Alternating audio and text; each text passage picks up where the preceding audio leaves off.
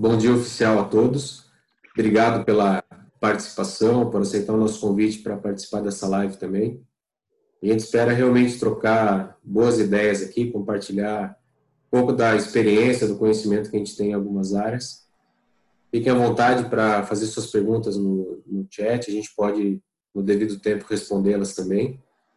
E até para fazer um comentário sobre o título do, da live, ou do webinar, como queiram chamar, a gente considerou a transformação até mesmo digital no mundo pós-pandemia, porque talvez mais importante entre essas duas palavras, de transformação e digital, seja a palavra transformação.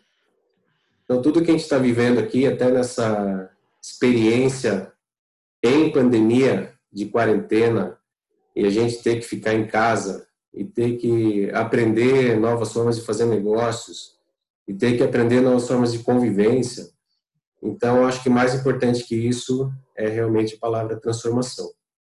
Aí eu convidei Décio, Marcelo, Marília, obrigado pela disponibilidade imediata de vocês poderem participar com a gente aqui também. E gostaria, para iniciar, que cada um se apresentasse, falasse brevemente a empresa na qual trabalha, o que faz a empresa, um pouquinho de vocês. Se quiser iniciar, Marília, fica à vontade. Legal, obrigada pelo convite, Hélio, Décio, Marcelo, por compartilhar aqui um pouco de conhecimento com, com o pessoal.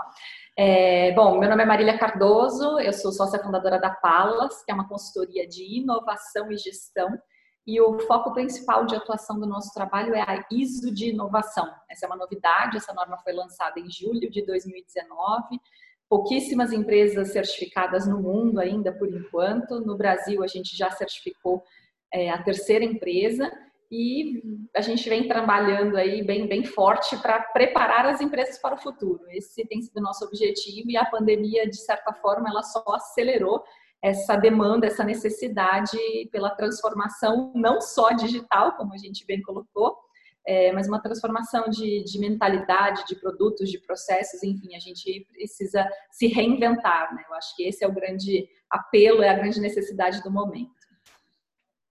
Exatamente.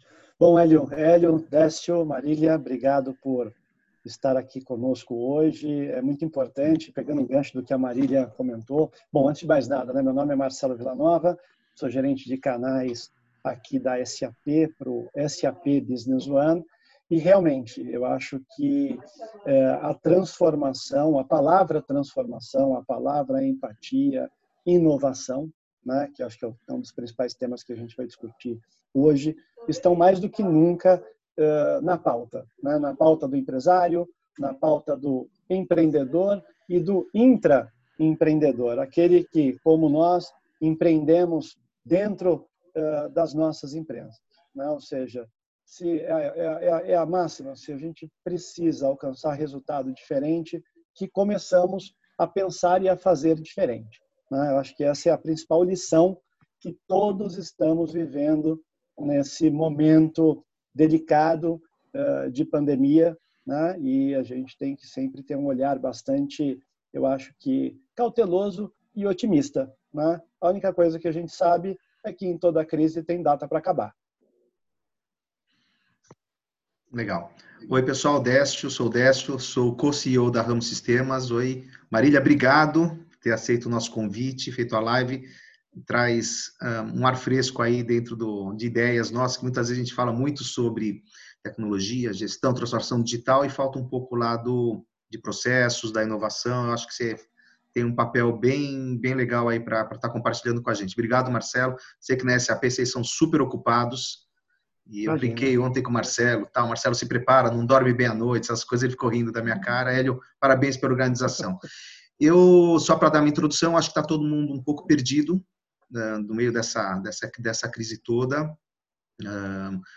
Hoje até tem um eventual anúncio em São Paulo do, da quarentena flexível ou algo assim, ou quarentena inteligente. E a gente está um pouco, todo mundo está procurando algum, algum, algum lugar para se ou ideias para se pegar para tentar seguir em frente. Então, eu acho que esse tipo de live que a gente está fazendo acaba sendo instrutiva para nós mesmos e para vocês que estão ouvindo, a, a, pegar algumas das ideias. Algumas são incríveis, outras talvez nem tantas, uh, mas que a gente possa se agarrar porque o futuro chega, chega perto, está tá chegando. A gente já começa a ver aberturas muito fortes na Europa, um pouquinho nos Estados Unidos, um pouquinho em alguns lugares do Brasil. Então, o futuro está chegando rápido, com alguma transformação, com alguma novidade que a gente vai discutir hoje. Então, obrigado, pessoal. Hélio? Bom, eu também me apresentando rapidamente, eu sou Hélio Lobo, trabalho na Ramos Sistemas, vendas diretas, sou gerente comercial na empresa. Tenho a responsabilidade também de me adaptar agora para auxiliar os clientes a entenderem como é que se compra à distância. Talvez a gente esteja mais pronto para vender à distância do que os clientes a comprarem à distância. Então, é uma coisa que a gente vem trabalhado também nessa mudança de paradigma e vem tentado se ajustar também rapidamente à medida do possível.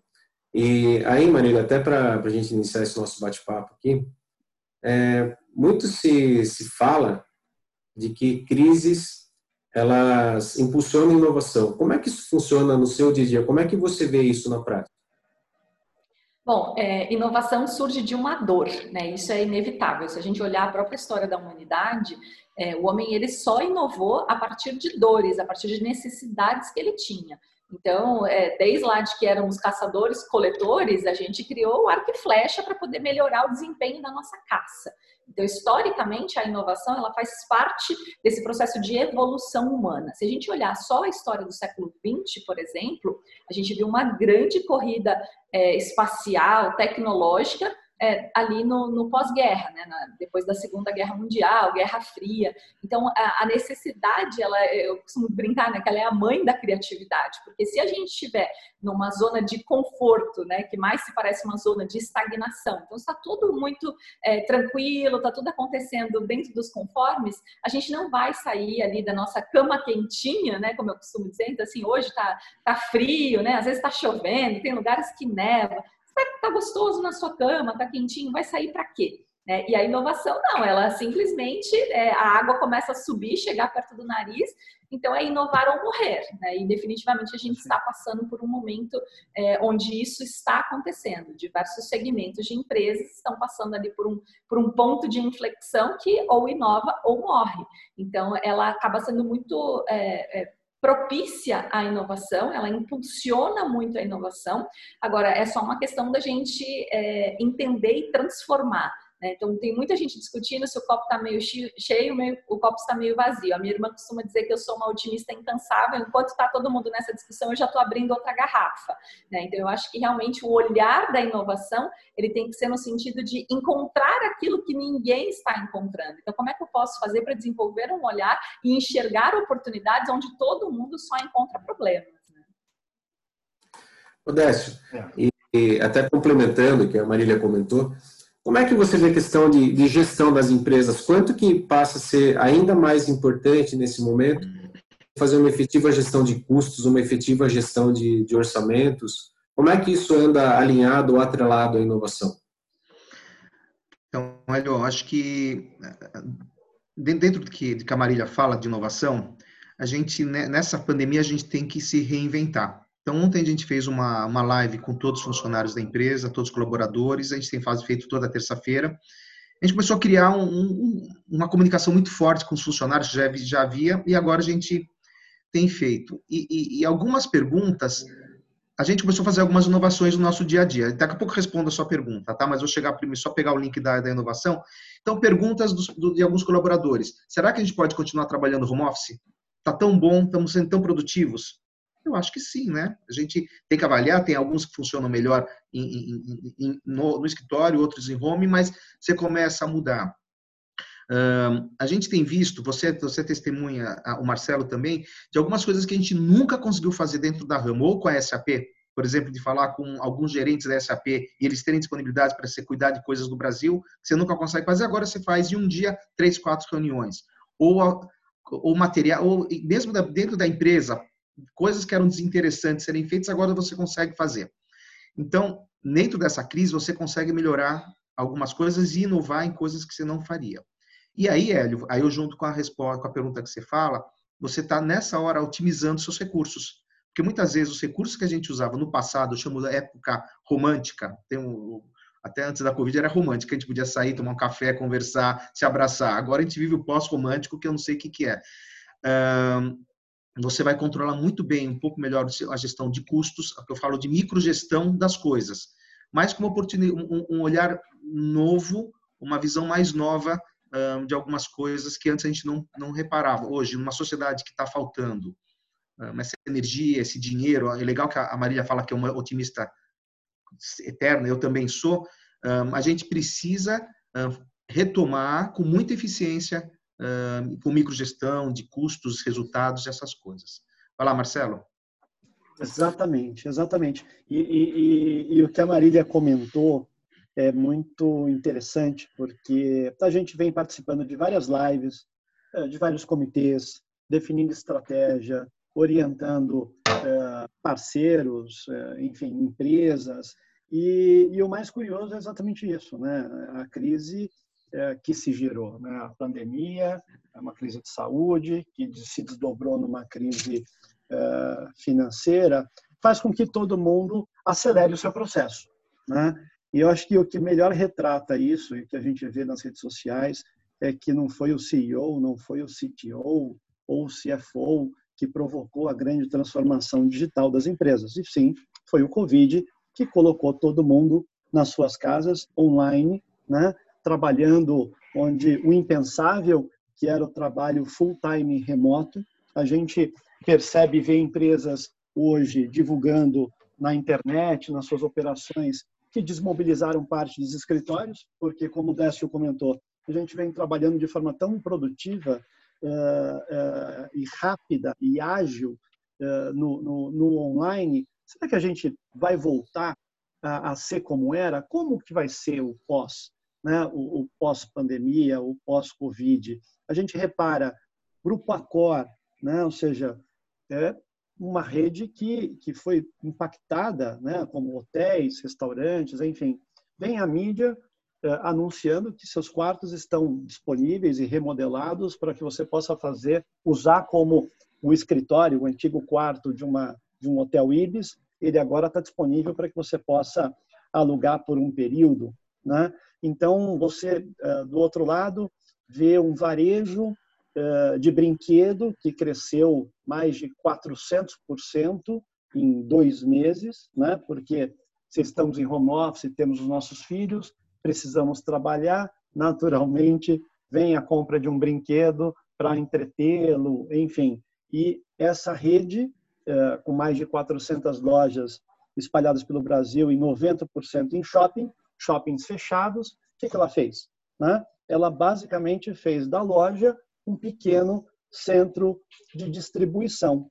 Né? Então, a gente percebe N casos né, de que a inovação eh, não precisa de muito investimento. Muitas vezes, eu acho que, né, Marília, a gente pensa, eh, e o empresário, quando olha, eh, não, inovação custa dinheiro, inovação é caro, ou inovação é algo inatingível como blockchain, né? É, que poucas pessoas ainda sabem é, é, o que é. E aí eu queria, Marília, perguntar para você nessa live. Eu sei que com blockchain você tem algumas, né, algumas novidades.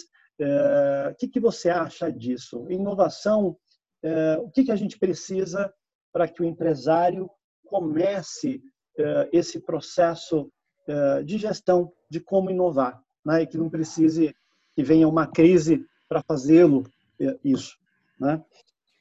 Bom, eu acho que basicamente o que ele precisa é de suor, né? Inovação se faz a partir da transpiração. Então é muito mais transpiração do que inspiração. Então precisa começar, né? Eu, costumo dizer que o único erro em inovação é não fazer nada. Então qualquer coisa que a gente fizer, ainda que não dê certo, não seja aquilo que a gente esperava, é melhor do que nada. Até porque hoje a gente não erra nunca, né? Ou a gente acerta ou a gente aprende. Então, a gente, é, quem trabalha com inovação tem uma cultura de ressignificação do erro, do fracasso, que é muito forte.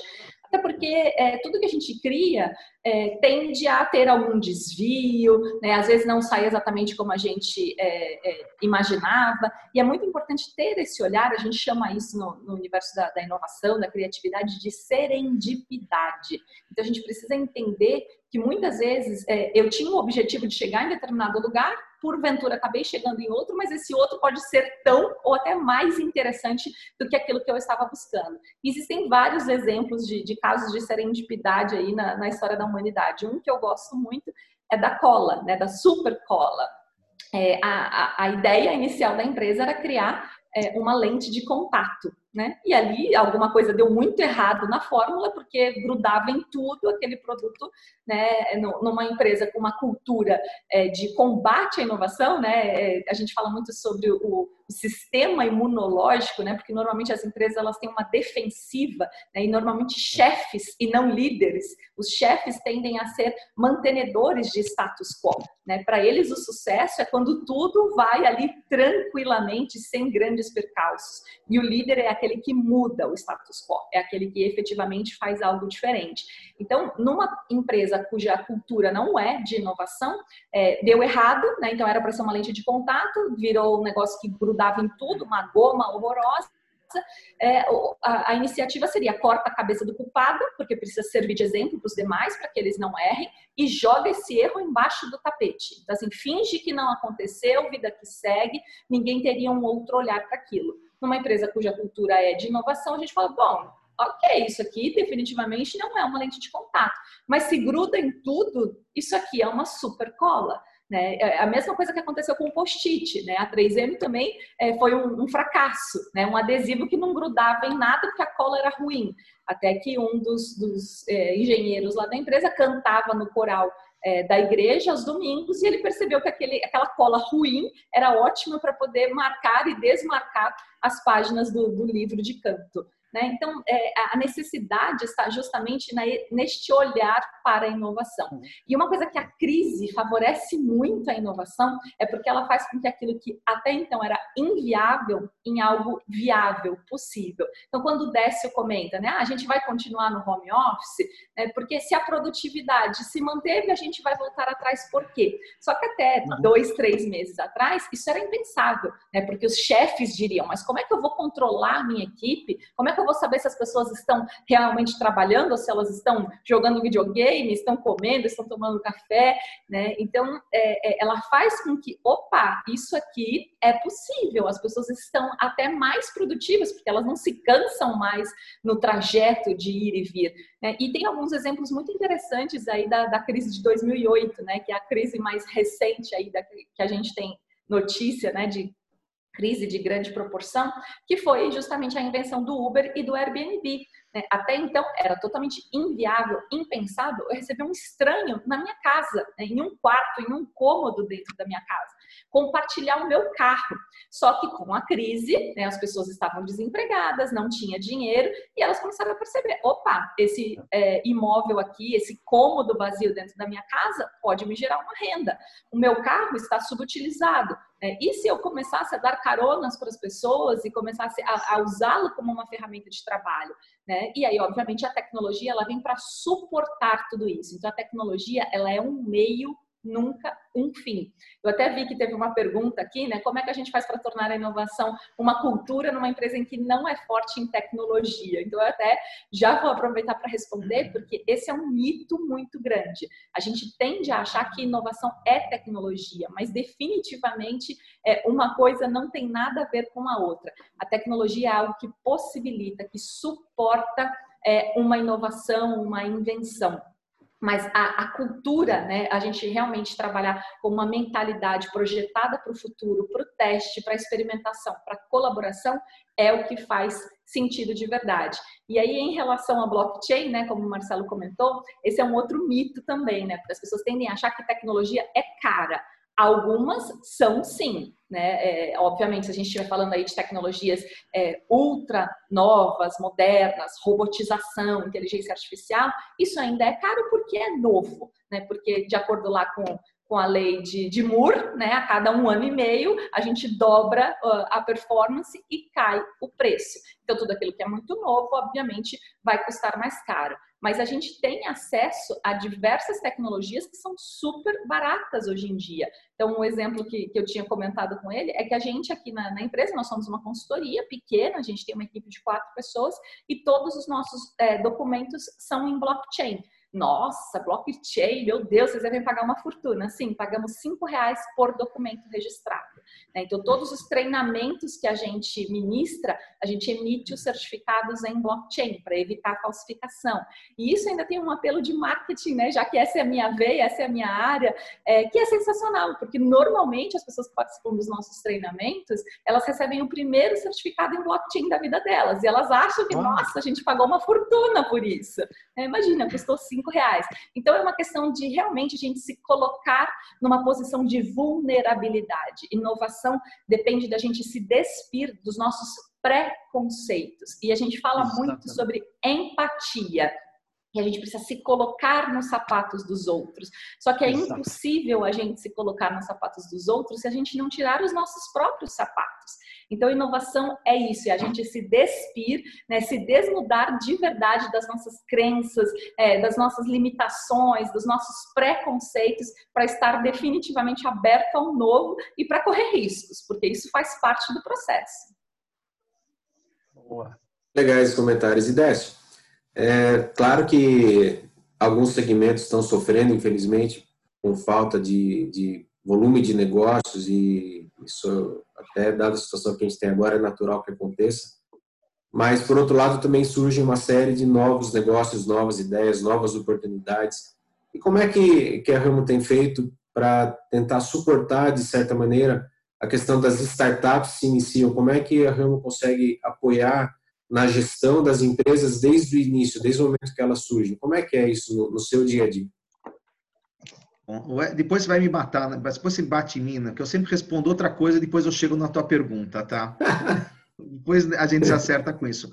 É que a Marília está com um conceito bem legal, assim, da inovação. Eu fiz um mestrado na FEA dois anos atrás e aprendi bastante sobre essas, essas questões. E, e tem um, uma questão que acho que vale para o dia de hoje, que é as empresas têm ciclos, os produtos das empresas têm ciclo, as áreas, tudo, tudo tem um ciclo. Não sei se vou falar, ah, vamos ver se a minha, a minha, curva vai estar certa aqui.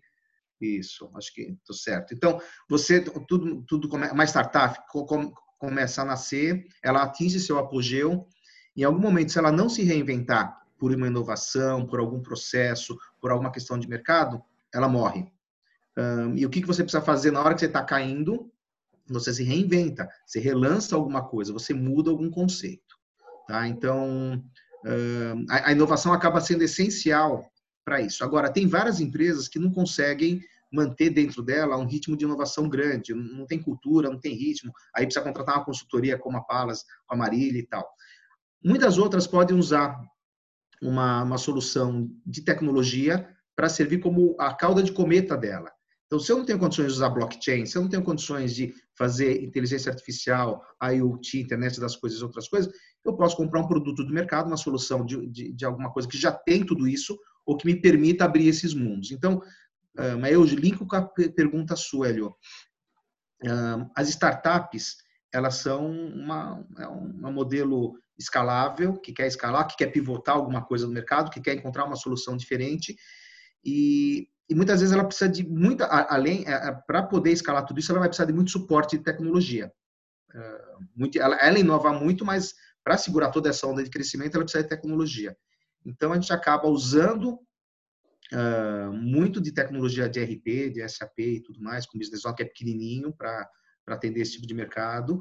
E, e mas a, a, linha principal é que a, que a startup consegue ter acesso a um conjunto de ferramentas que permite fazer com que a inovação dela seja viável porque tanto faz, no fim das contas, qual é a ferramenta, né? A gente, lógico que a gente tem interesse de falar de SAP ou não, da Palas, mas não importa a ferramenta, importa que a solução que uma startup vai ter permita que quando ela for escalar de zero para 100, de 100 para 1000, ela segura. Por exemplo, a 99, que não é mais táxi, né? 99 que é uh, transportes e tal e outras coisas, ela começou com a gente quando tinha uma, o Hélio conhece, ela, ela tinha uma rede no meio do escritório dele, era uma casa, Hoje em dia é uma empresa unicórnio que vale Sim, mais de vale. bilhão e continua usando a mesma solução que a gente trouxe desde o início para ela, quando ela era pequenininha.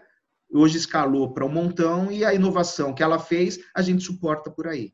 Então, eu respondi uma parte da sua pergunta e coloquei outra parte dessa, desse ciclo de vida das empresas, das áreas, dos produtos. Você não, e eu acho que a gente está num processo acelerado agora de morte de velhos conceitos, de morte de empresas, morte de processos, morte de produtos. E a gente vai precisar se reinventar para renascer.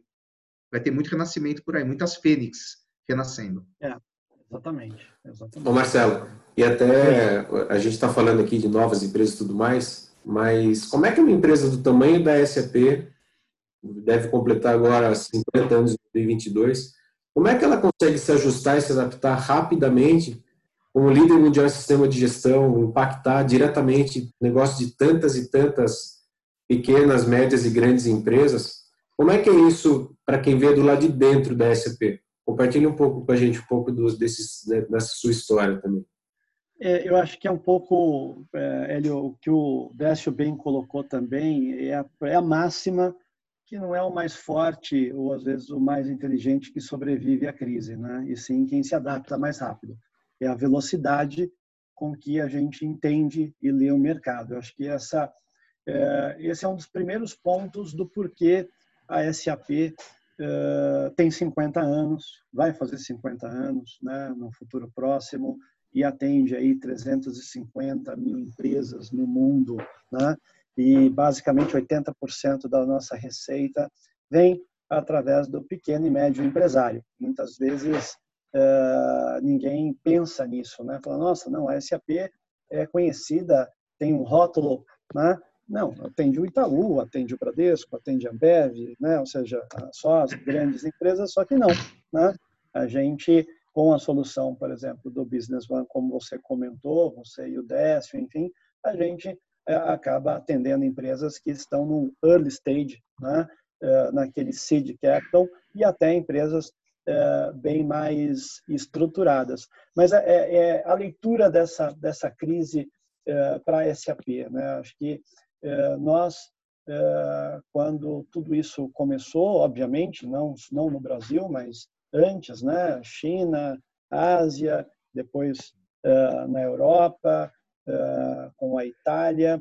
Prontamente, a SAP disponibilizou algumas soluções que são tradicionalmente vendidas de graça né, para quem quisesse usar a favor dessa pandemia, né? ou seja, dessa crise que nós estamos. E aí, ferramentas desde Ariba, que é uma ferramenta de procurement, né? ou seja, de gestão de compras, eh, de sourcing eh, de fornecedores, ou seja, tenho, nós temos uma base eh, de mais de 2 milhões aí de empresas né, que se conectam nessa base. Então, abrir isso para quem quisesse consultar trouxe histórias heróicas bem, bem importantes. Né? E uma delas foi nos Estados Unidos, por, por, por disponibilizar o sourcing, o sourcing de fornecedores, eh, nós conseguimos ajudar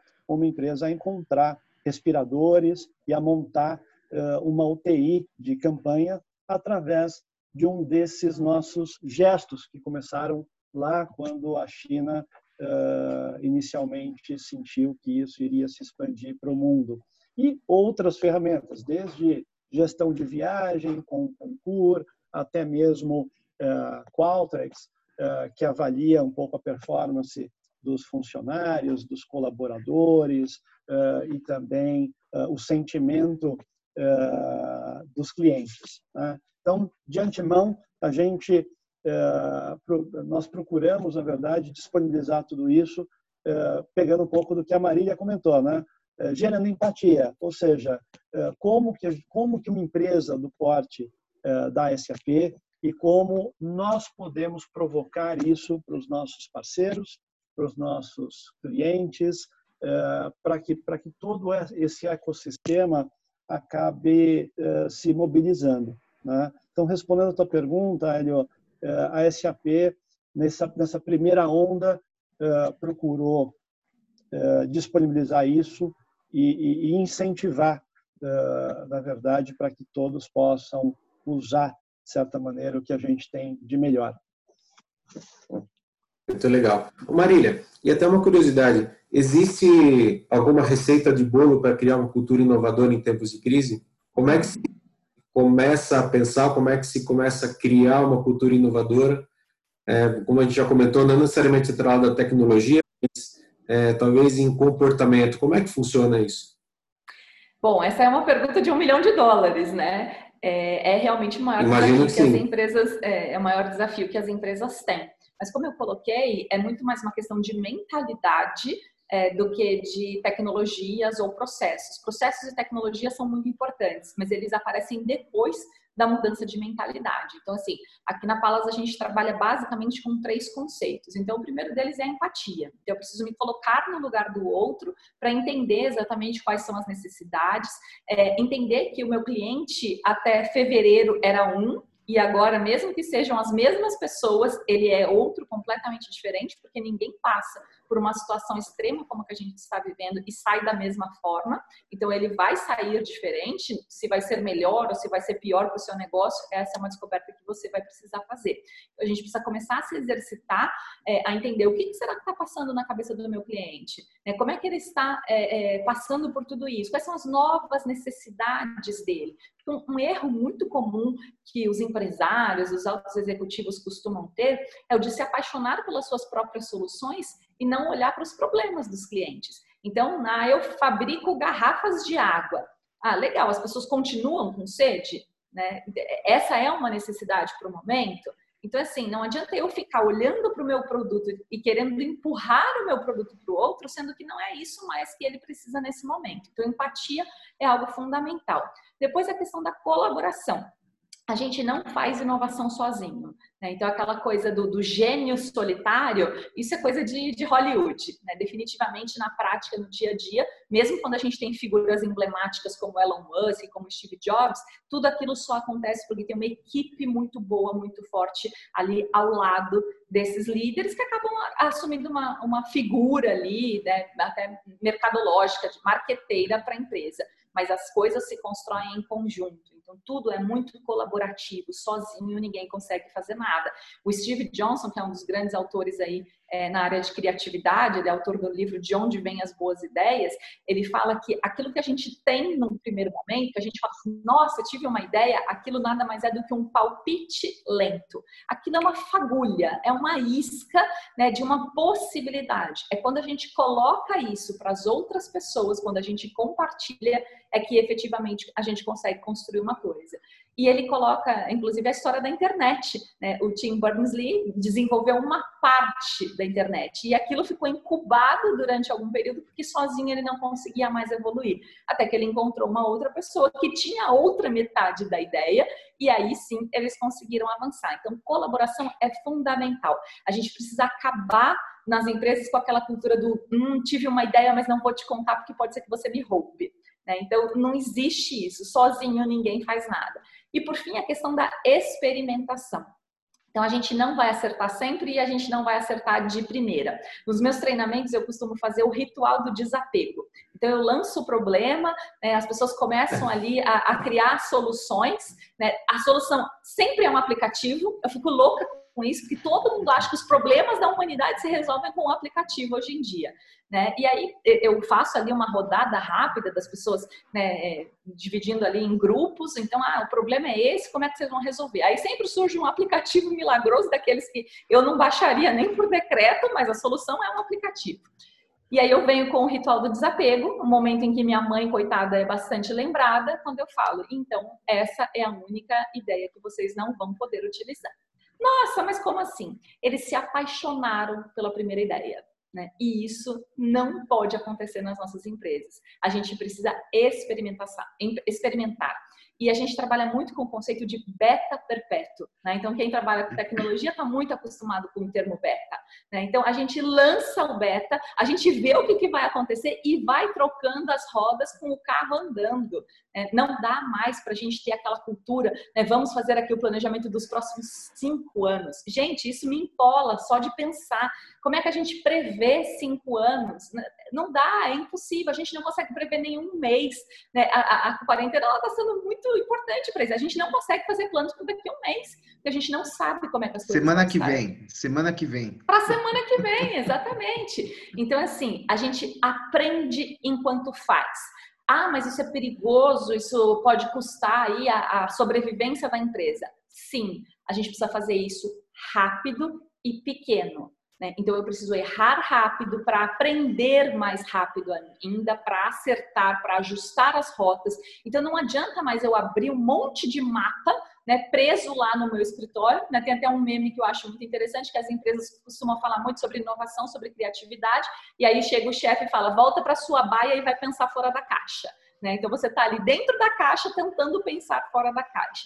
Então a gente já coloca o carro na rua, vai ouvindo o que, que o nosso cliente pede, o que, que ele quer e vai fazendo as alterações. Nesse beta perpétuo, a gente vai sempre alterando o mundo hoje ele vive no gerúndio e isso já era antes da pandemia. Então tá tudo acontecendo, tá mexendo, tá movimentando. Então não dá para a gente é, ter um pensamento linear, estático, num mundo completamente complexo, é, exponencial, VUCA, como a gente costuma dizer. Isso. Né? Então, assim, é. é, é, é, não dá, assim, a, a, nossa mentalidade, ela foi preparada para o século XX e a gente precisa entender que definitivamente nós estamos no século XXI.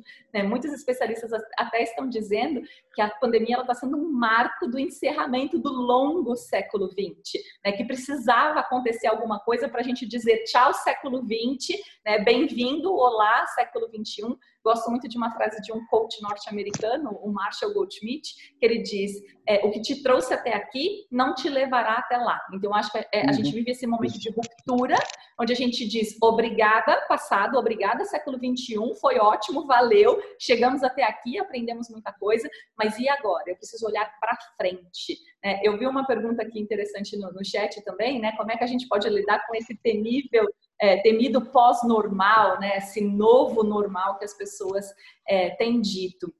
Aqui na Palas, a gente, é, a gente até usa né, o nosso propósito massivo transformador como nosso slogan, que é o preparando as empresas para o futuro. Ah, vocês sabem qual é o futuro? Definitivamente não, a gente não tem bola de cristal. A gente não mapeou, por exemplo, uma pandemia. Inclusive, a gente se certificou na ISO na primeira semana de, de março.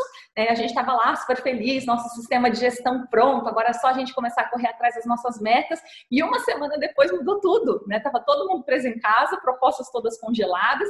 E aí a gente fala, e agora? Bom, e agora a gente olha né, para aquilo que a gente tinha definido como meta e refaz tudo. Né? Então, qual foi o impacto? Bom, as grandes empresas, né, muitas né, que a gente estava negociando, multinacionais, né, vieram ali diretrizes da, das matrizes dizendo que, olha, agora corta tudo, não vamos começar novos projetos. Bom, então daqui a gente não vai conseguir fazer muita coisa. Então, o que, que a gente consegue fazer? Criamos um novo produto, né, um novo serviço para atender as PMS, né, que são as empresas que estão mais sofrendo nessa, nessa crise, que têm mais dificuldade de ter acesso a uma, a uma mentalidade de inovação. Criamos um pacotinho mesmo, um, um, serviço, né, o programa Reinventa, que é uma consultoria de três meses, é, parcelada em 12 vezes, cuja primeira parcela é só para agosto. Né? Então, a gente possibilitou, a gente tornou viável aquilo que até então era inviável para a PME, contratar uma consultoria de inovação. Então, assim, é, a, a, grande riqueza, na verdade, quando a gente é, entra nesse universo da inovação, é desenvolver resiliência. Né? Então, não importa qual é o cenário, eu vou precisar fazer o melhor que eu puder dentro das condições que eu tenho. Então, ficar chorando em casa, se lamentando, nossa, 2020 prometia ser um ano tão bom, eu tinha tantos planos e agora acabou tudo e vou ficar lá no meu cantinho chorando. Não, olha só, tá aí, é o que tem para hoje, vamos embora, vamos ver o que, que dá para fazer. Né? Na, na, psicologia, a gente chama isso de sublimação. Né? Então, como é que sublimação nada mais é do que transformar limões em caipirinhas? Porque limonada hoje já não é mais suficiente. Passou, né? Então, a gente Passou. precisa agregar valor ao é processo.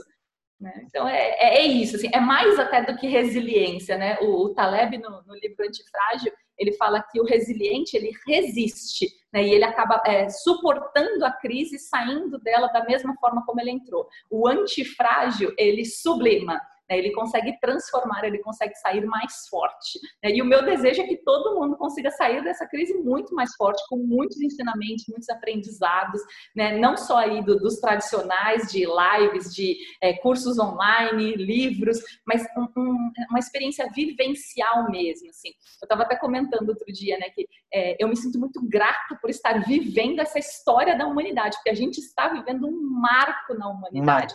Então, é assim, é, para mim, é, eu só consigo ver o lado cheio mesmo, não tem jeito. Essa, essa, essa é nova para mim. Essa de agradecer o momento, parabéns, viu? Eu, eu, preciso, eu preciso de mais algumas vidas. Eu preciso de algumas vidas para chegar nessa, nesse grau de consciência. É lógico, assim, olha, é muito que... lamentável, né? É muito lamentável tudo que está acontecendo, muitas claro, vidas sendo perdidas, né? E agora a gente já começa a, a, ver, né? Já começa a chegar mais perto, então já começa a ter conhecidos, né? Então, assim, é muito lamentável, muito triste, mas ao mesmo tempo eu acho que a gente precisa ser grato é, por acompanhar esse momento de perto e tendo o, o, poder de transformar, né? Eu acredito muito na transformação, eu acredito muito nas pessoas. E agora a gente está no meio do incêndio, a gente só consegue ver fumaça.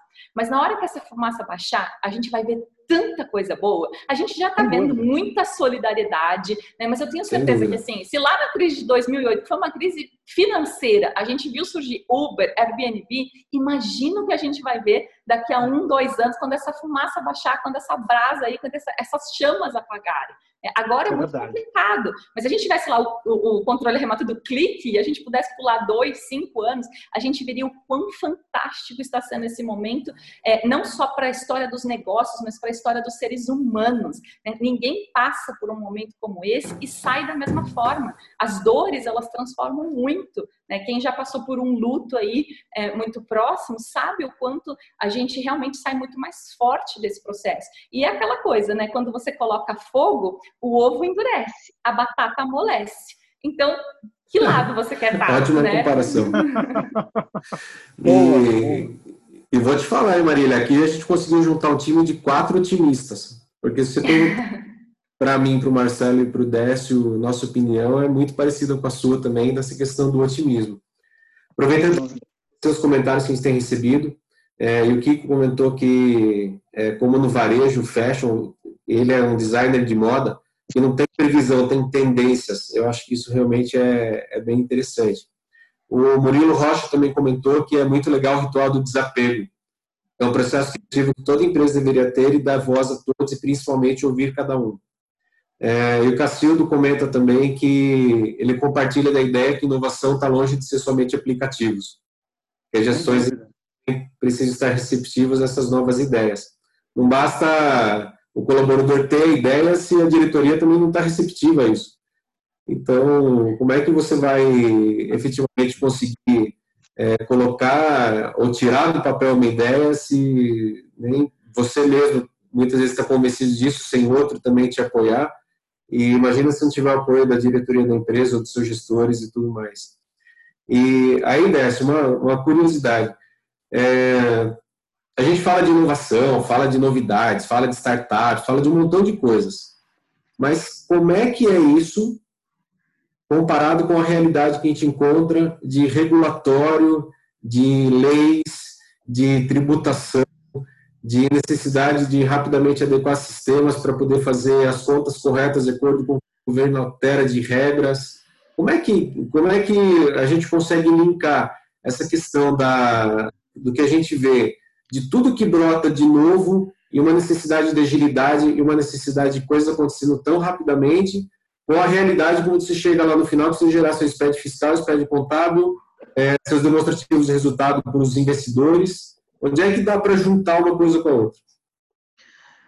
Em primeiro lugar, Hélio, eu, eu, eu acho que a gente vive dois Brasis. Tem um Brasil que trabalha, que está ralando, está fazendo live, estão assistindo a live, está tentando gerar renda, e um outro Brasil que fica discutindo. E na questão política, nada, um outro, um outro Brasil que, que fica discutindo e precisa sugar o máximo de estar aqui. Acaba não tendo mais a briga. Eu tenho uma assessora de imprensa aqui que deve estar na, nesse evento e ela vai brigar comigo sobre essas opiniões. E não importa a coisa, importa que você tenha um, uma, uma discussão muito complicada de um Brasil que é muito eficiente, ou tenta ser muito eficiente, e um outro que só é eficiente para cobrança de impostos. Efetivamente, ele acaba tendo uma eficiência maior nesse aspecto então, você tem pega as grandes inovações que o governo fez recentemente, está na parte fiscal, é, uma, é, é, brutal, assim, é muita, muita automação, muita coisa. Então, sistemas aplicativos, Marília, precisam ter, precisam estar conectados a IRPs, como SAP Business One, precisam estar conectados a isso. a gente vê, você, Hélio, convive isso diariamente, a gente pega empresas que estão fazendo rollout de implantações do Canadá, onde a Marília morou, ou da Europa, dos Estados Unidos, e os caras se impressionam negativamente com quão complicado a gente é. Quanto a gente. Ele vem aqui, ele quer fazer a implantação de uma semana, E a gente fala, não dá, cara, até você organizar que tipo, os tipos de impostos que você vai ter, você demora um mês. Tal. Às vezes até parece que a gente está sendo errado, mas o Brasil cria muita complicação com isso. Por outro lado, você vê um, uma, uma linha de inovação brasileira de, de, de muito pouco tempo para cá, não tinha nenhum unicórnio brasileiro. Agora você já tem vários. Alguns até são clientes nossos, como a 99, a Quinto Andar e outros.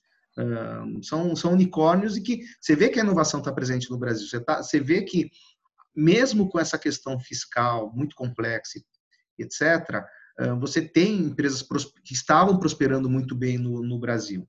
Então, a gente tem, aí eu vou usar o termo da Marília, de resiliência, a gente tem um empresariado muito resiliente, tenho algumas dúvidas que depois dessa crise muita gente vai dar uma quebradinha mesmo, o galho verde, talvez não seja tão verde, vai quebrar, porque algumas coisas estão mais duras, mas o pessoal vai se recuperar. Agora, você, para segurar a onda uh, de, de, de, de tanta, tanta, tanta necessidade de um governo com tanta inovação fiscal ou tanta birutice fiscal, você tem sistemas como um SAP que, que resolvem isso. Nesse caso, eu diria que é uma inovação necessária. Ela não vai criar grandes. Ela só vai evitar que você seja punido, ela só vai evitar que você gaste muitas horas com isso. Tem inovações mais legais que a gente pode conversar na inteligência artificial, no blockchain, no internet das coisas, em assistentes e etc, etc, que aí você junta os dois mundos um mundo extremamente complexo, que o pessoal reclama muito do Brasil, a gente segura a onda disso, e um mundo onde você propicia a inovação de uma forma mais valente aí para o cliente. Mais ou menos isso, Alio. Legal. E aqui segue os comentários também. A Carla Domingues comenta que, que ela costuma dizer que esse momento único que nunca imaginamos viver está nos trazendo olhares inimagináveis fora do Matrix, para encontro com o seu eu verdadeiro. E já pergunta também quando é que vai ser a próxima live. Legal. Pelo menos alguém está gostando dessa essa notícia. Não é isso, obrigado, Marcelo também. Legal. É isso aí. O Marcelo Pires comentou também que a dor é o maior incentivador da transformação, um pouco do que a Marília comentou. E quando o papo é legal, o tempo passa rápido também. A gente está se encaminhando já para os últimos 10 minutos aqui do nosso bate-papo. Eu queria, Marcelo, que você comentasse um pouco também é, questão de modelo de negócio mesmo. SAP, que alguns anos atrás, tradicionalmente, era uma empresa que vendia licenças de software para instalar nos servidores de seus clientes. Como é que foi uhum. essa, ou como é que tem sido essa transição para um modelo que a expectativa das empresas é que tudo roda em nuvem e que elas não querem mais comprar licenças, elas querem trabalhar no modelo de software subscription aluguel, mais flexíveis. Como é que isso tem sido dentro da realidade de uma SAP? Traduzo com simples uh, uma simples mensagem que a gente cansa, vocês já viram várias vezes, é, é o Tesla, né? a preço de carro popular, é a democratização é, da, da, da, da, internet, né? da internet das coisas, das tecnologias. É, quem diria, né? A gente que está no mercado já há um pouquinho de tempo, não muito tempo, mas já um pouquinho, né? É, que hoje é uma empresa é, de cinco funcionários, de pequeno porte, poderia ter um ERP, né, um sistema de gestão é, avançado, além do famoso Excel, poderia ter adquirir um CRM para fazer a gestão dos seus clientes, ferramentas de omnichannel, né? Então, eu acho que isso é um pouco da evolução de uma indústria de tecnologia. Né? Era impensável há 20 anos atrás você disponibilizar isso para uma empresa pequenininha que esteja no seu early stage começando. Né? E hoje não. Hoje, como o Décio mesmo comentou, a 99 Táxi era uma casa com uma rede e começou com um ERP que até hoje usa o mesmo ERP, né, se tornando aí um, um dos maiores unicórnios é, é, do Brasil. Então, isso é, é, bastante instigante e interessante, né, Hélio? É, essa mudança. Lógico, toda mudança é, faz a gente sair do status quo, né, Marília? A gente tem que pensar um pouco diferente, ver como encara, tem uma série de desafios né, para uma empresa de tecnologia. Fazer uma migração do que a gente chama de on-premise para subscrição uh, tem um impacto grande em fluxo de caixa, né? Por exemplo, como é que você supera essa curva, mas isso lá no final se transforma em receita recorrente, né? E as empresas são uh, valuation delas muito é, é, é, é em cima do, do, percentual de receita recorrente que ela oferece, né? Ou seja, começa com um desafio, mas tem um bônus uh, tremendo lá na frente. Então isso isso é bacana, né? É, é a gente hoje trabalhar em disponibilizar uma tecnologia que que traz a escalabilidade, ou seja, eu atendo o hoje e eu atendo o amanhã, e esse amanhã pode vir daqui, pode ser daqui 10 anos, né? porque roadmap se tem, uh, produto consistente, e, e, e, e, em vez de falar muito de produto, né? Uh, o que a Marília comentou, de a gente se encaixar no sapato né? de, quem, uh, de quem busca adquirir algo assim, o que, que a gente oferece, né? Eu digo que a venda do ERP, a gente deixou de vender ERP há muitos anos. Né? A gente não vende mais um produto. A gente vende é o ticket para uma comunidade é, gigante, né? de gestão de negócios, de benchmarking, de troca de informações, de clientes, de fornecedores, é, e, e buscando como fazer. E isso é muito rico, porque quando a gente trabalha aqui numa base de 350 mil clientes no mundo, 170 países, imagina como, como é para fazer a gestão de um produto, né? um produto que ele é único para atender um cenário com culturas diferentes, mais de 30 segmentos, né? de banco a empresa de energia, a varejo fashion, como, como foi comentado. Então, é, é, isso é um, é, um, é um desafio diário. Né? A gente precisa é, não pensar nem dentro da caixa, nem fora da caixa. A gente precisa criar uma caixa nova todo dia, né?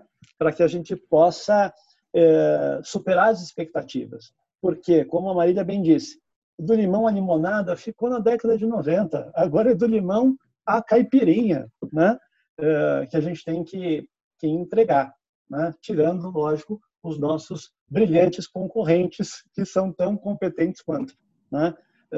Então, acho que é um pouco, um pouco disso, Hélio. Hoje, a SAP está pronta para atender a empresa que está começando, o empresário que vai viver todos os grandes desafios, até empresas já bem consolidadas e operações fora do Brasil, enfim.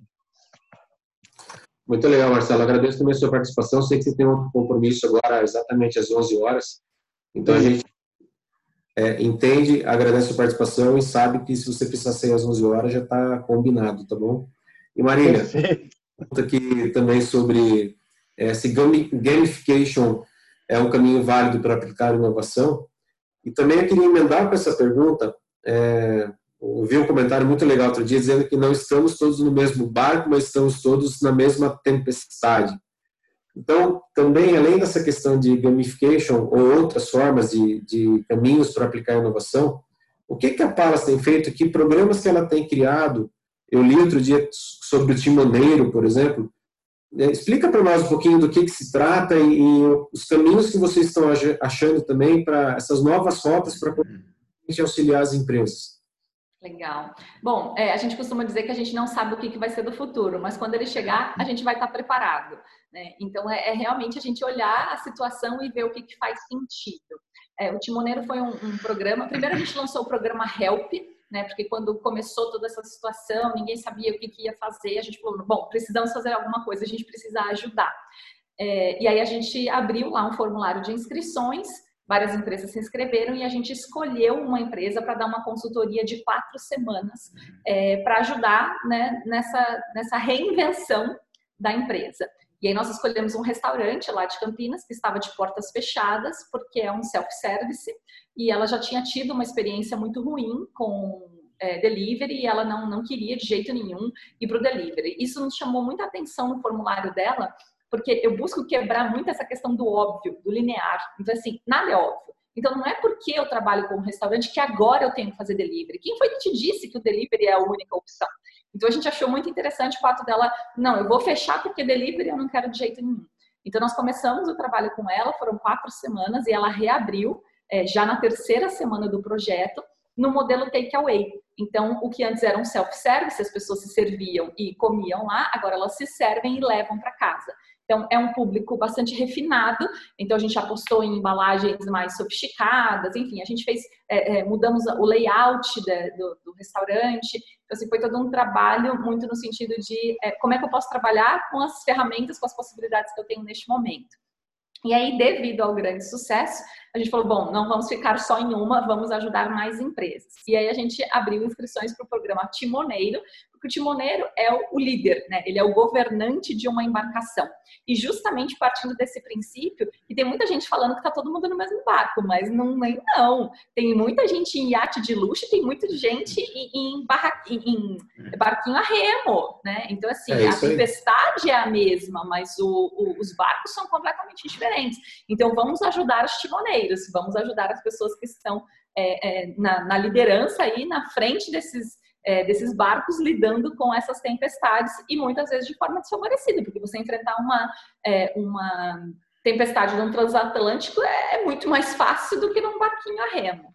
E aí a gente né, abriu as inscrições, 15 empresas se inscreveram e a gente tem feito mentoria com essas empresas. Então já fizemos uma que foi bem interessante com uma padaria, uma padaria que está é, na, na periferia de Osasco, é, e estava enfrentando muitos problemas, mas ele também nem sabia quais eram os problemas, ele só sabia que o faturamento tinha caído. Então a gente começou a fazer todo um trabalho no sentido de assim, tá, mas você tem menos clientes comprando ou você é, o seu ticket médio diminuiu? As pessoas continuam, você continua tendo o mesmo número de clientes que estão comprando menos. Ele não sabia essas informações. Então a gente deu uma série de diretrizes para ele levantar, porque informação é poder. Infelizmente, as pessoas têm muito hábito de tomar decisões no escuro, mas no achômetro. Achômetro não leva ninguém a lugar nenhum. A gente precisa ter dados, precisa ter evidências para tomar as melhores decisões.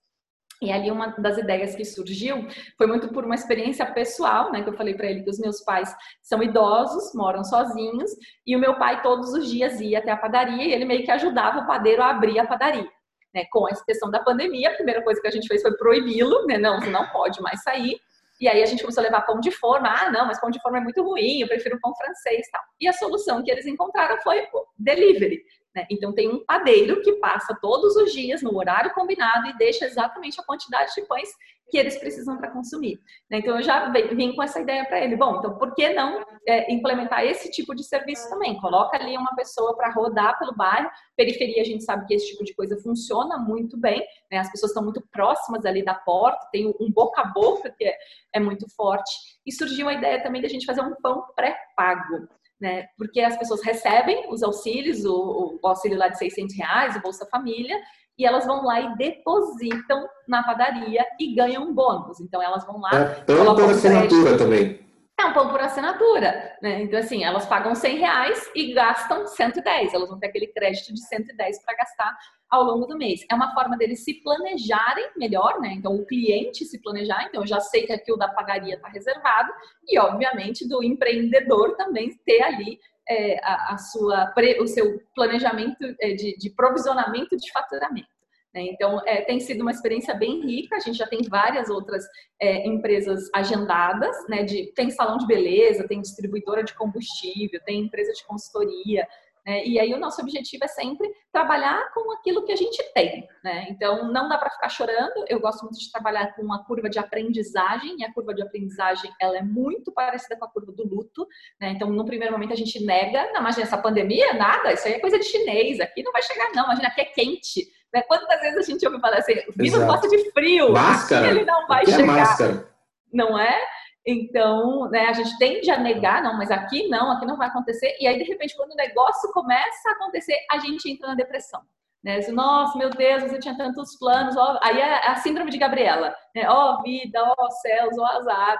Até que a gente começa a acordar né? e fala, opa, né? não vai dar para ficar essa situação, a gente não sabe quando vai acabar, não dá para esperar. Então, eu, eu, preciso trabalhar de alguma forma, dentro das condições. Então, se eu tenho um comércio que está proibido de funcionar, eu vou ter que buscar uma outra alternativa, nem que seja fazer outra coisa, né? buscar uma outra profissão. parado, eu não posso ficar. Então a gente olha para essas situações e tenta tirar as caipirinhas desses limões, né? Então como é que a gente vai poder é, é, realmente é, é, trazer uma visão diferente, lembrando muito que inovação é dor. Né? É, a gente tem uma falsa impressão também de que ah, o pessoal que trabalha com inovação, aquele monte de post-it colorido, aqueles puffs, a sala com videogame. Gente, é muito suor, é muita transpiração, é muita cabeça fervendo, quebrando, para que a gente efetivamente consiga construir algo que tenha valor. E a gente precisa criar produtos ou serviços que sejam desejáveis, o meu público precisa querer, tem que ser tecnicamente possíveis, porque eu tenho que ter como entregar, não adianta as pessoas quererem e eu não conseguir entregar, e tem que ser financeiramente viável, porque é, tem, eu vejo muitos modelos de negócio aí, principalmente às vezes algumas startups, é, tem muitos críticos hoje dos unicórnios, né, dizendo que são incineradores de dinheiro, né, e que hoje a gente precisa ir para startups camelo, porque os camelos são resilientes, eles resistem à seca, à fome, andam ali no calor durante né, dias a fio. Né, então, hoje todo mundo está precisando ser camelo mesmo. Então, como é que eu posso lidar com a situação da melhor forma possível e aprender, né? Eu acho que a gente vai ter uma grande lição, não só de negócios, mas de vida, de ser humano. Né? Eu acho que a gente vai sair mais humanos dessa crise. Eu acho que uma crise humanitária, ela é muito importante nesse sentido. E eu espero que a gente tenha efeitos duradouros, né? que isso não seja como a minha mãe costuma dizer, fogo de palha, né? Aquela coisa que, uh, vamos ajudar todo mundo e aí de repente volta cada um para o seu é, umbigo, né? Então vivendo ali só o seu mundinho. Então, é, eu aposto de verdade, assim, acredito e torço muito para que a gente crie uma humanidade muito melhor. Eu acho que várias coisas é, já mostraram aí que a gente estava indo para um caminho totalmente errado. Então, que a gente repense. Eu acho que a crise ela tem muito do re, né? Repensar, reinventar, reutilizar, é, é tudo re. Né? Então, vamos olhar é, de uma forma diferente. Muito legal, muito obrigado pelos seus comentários também, Marília. E Imagina a gente terminar, o Renato Scal, nosso gerente de Customer Experience, uma área tão importante que a gente criou na Ramo já há algum tempo, me pergunta como a gente consegue tornar a vida dos nossos clientes mais simples, mais produtiva e também pedir para você comentar a questão de necessidade de integração de um RP, de um sistema de gestão com outras soluções. E, e aí é, com esses seus comentários, a gente daqui a pouquinho também encerra, para respeitar o horário de início e de final da live também. A gente já passou um pouquinho das 11 horas. Agradeço os seus comentários finais também. Legal, obrigado. Uh, eu acho que a, a, sequência, pelo menos no, no curto prazo, é, é simplicidade. Ser mais, ser mais simples, ser mais direto nas coisas. A inovação, é claro, não dá para manter os mesmos paradigmas antigos, trazer alguma, algumas coisas que possam redirecionar dentro desse novo normal. O pessoal está até cansado desse termo, novo normal, mas vai ser mesmo. Pelo menos por um tempo, até ter vacina, é um novo normal. Depois, talvez, sei lá. Mas a gente vai ter pego muitas lições. Então, primeira coisa para atender melhor clientes é ouvir melhor, uh, ser, ser mais simples. E eu acho que no mercado com menos dinheiro circulando, pelo menos nesse momento, as pessoas, as empresas estão mais impacientes. Então, realmente é ouvir, realmente é resolver. Um, e não existe mais espaço. Eu sempre brinco, quando a gente está vendo um filme do Netflix, você não gostou nos primeiros cinco minutos, você, você vai embora, não é isso? Talvez antes da pandemia, era dez minutos para eu desistir. Agora, no meio da pandemia, em três minutos, você já sai. Então, é, é, vale como comparação na nossa vida, na relação com os clientes. Os clientes vão estar muito mais sensíveis, estamos mais sensíveis. Se vocês repararem, talvez a gente esteja brigando mais entre nós, e, e tudo mais. Então, a ideia é que a gente possa uh, simplificar, mas realmente entender a clara necessidade do cliente, que talvez seja a gente pensar grandes coisas, talvez diretamente que ele está precisando resolver. Por exemplo, no tempos atuais, a gente teve, tivemos reuniões com um dois clientes essa semana ainda. Cara, sabe o que o cliente quer hoje em dia? Eu preciso ver meu fluxo de caixa. Eu preciso saber como está o resultado da minha área. Porque tá, as coisas mudaram tanto, eu preciso ter o controle na, na mão. Então, muitas vezes a gente pensa, não, vamos fazer aí meus termos, IoT, internet das coisas, inteligência artificial e tal. Na verdade, o cara só quer uma coisa simples e poder se resolver no momento atual. Então, Renato, a resposta para você é um, ir direto à necessidade imediata do cliente, que é, tem dores incríveis acontecendo, e a gente muitas vezes tem soluções para essas dores. Mas a gente precisa ser muito focado. a isso. Então, mais ou menos é isso. Não quero aumentar muito, Hélio. Eu sei que tem.